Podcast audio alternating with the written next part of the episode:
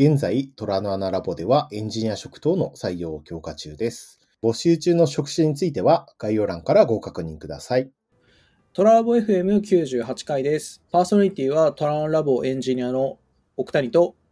磯江です。今回はゲストに来ていただいています。最初に、えー松下さん簡単に自己紹介をお願いします。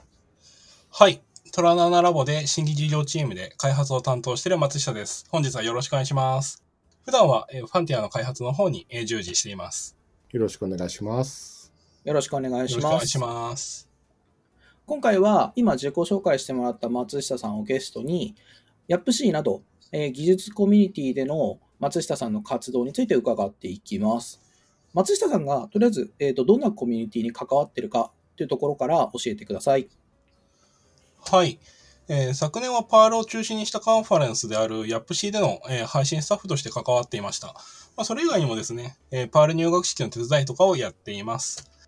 え最近はミュータブルストリームというコミュニティの方を立ち上げ始めていて、そちらにも参加しています。ミュータブルストリームはですね、まだできたばかりですが、ワイワイと好きな技術について話すポッドキャストとか LT イベントの方の運営を行っています。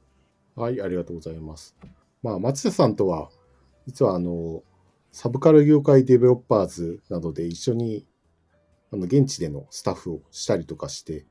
いて、まあ、そのコミュニティとか LT 会みたいな、まあ、そういう活動に積極的に参加してるなというイメージがすごく強いんですが、まあ、例えば YAPC とかだと、まあ、松下さんって具体的にどんなことをされているのかなっていうのをちょっと聞いてみたいと思います。はい。まあ、主に配信での手伝いで参加することが、まあ、どのイベントでも多いかなと思います。うんまあ、コロナが話題になる前から配信の手伝いやっていたんですけども、まあ、流行ってからは特にいろんなコミュニティへの、えー手伝いが増えました。その中でもあの前職の先輩が YAPC のコアスタッフだったこともあって、パール関係のコミュニティとの関わりが結構多く続いてるかなと思っています。えー出勤ではですね、3月の19日、あ YAPC 京都があって、そちらの方でもえー配信の全般を担当してます。まあ、配信はその場に来れない人とか、まあ、後から見るためにですね、こう、重要なコンテンツだと思っています。オンラインでもできるだけ良質な体験ができるように、まあ、気をつけているつもりです。まあ、その分のプレッシャーもあるんですけども、まあ、ラボでもあの、イベントの配信関連で、えー、携わってますので、ぜひ、ラボのオンラインイベントなどでも見ていただけると嬉しいです。はい、そうですね。まあ、特に、ここ数年はカンファレンスとか LT 会、ちょっとした LT 会でも配信があって、ちょっといけないな、みたいな、参加できないな、みたいなタイミングでも、まあ後から見れて助かるなという場合が確かに多いなと思ってますね。そうですね。各種、やっぱりイベントがオンラインで見れるようになったのが便利でいいですよねっていうところはありますよね。で、松下さん、こう、配信を担当されてるってところで、普段こう、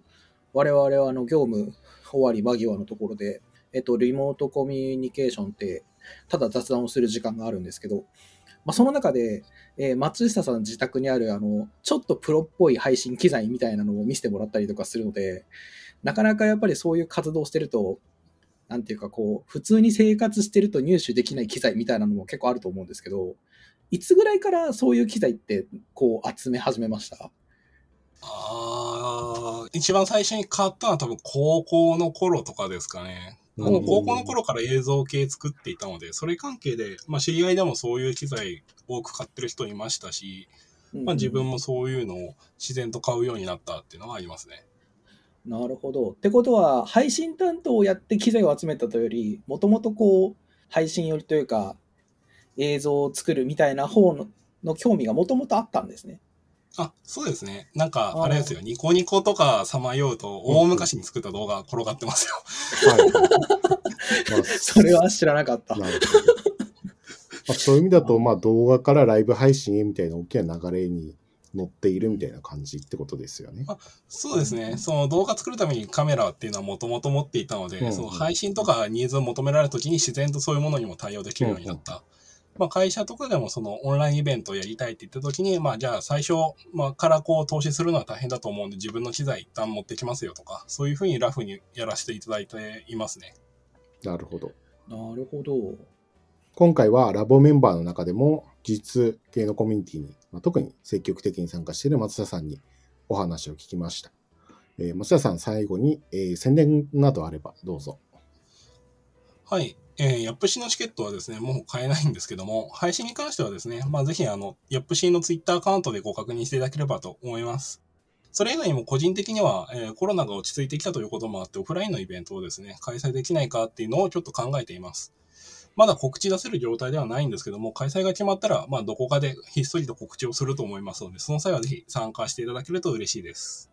松下さん、今回ゲスト来ていただきありがとうございました。ありがとうございました。ありがとうございました。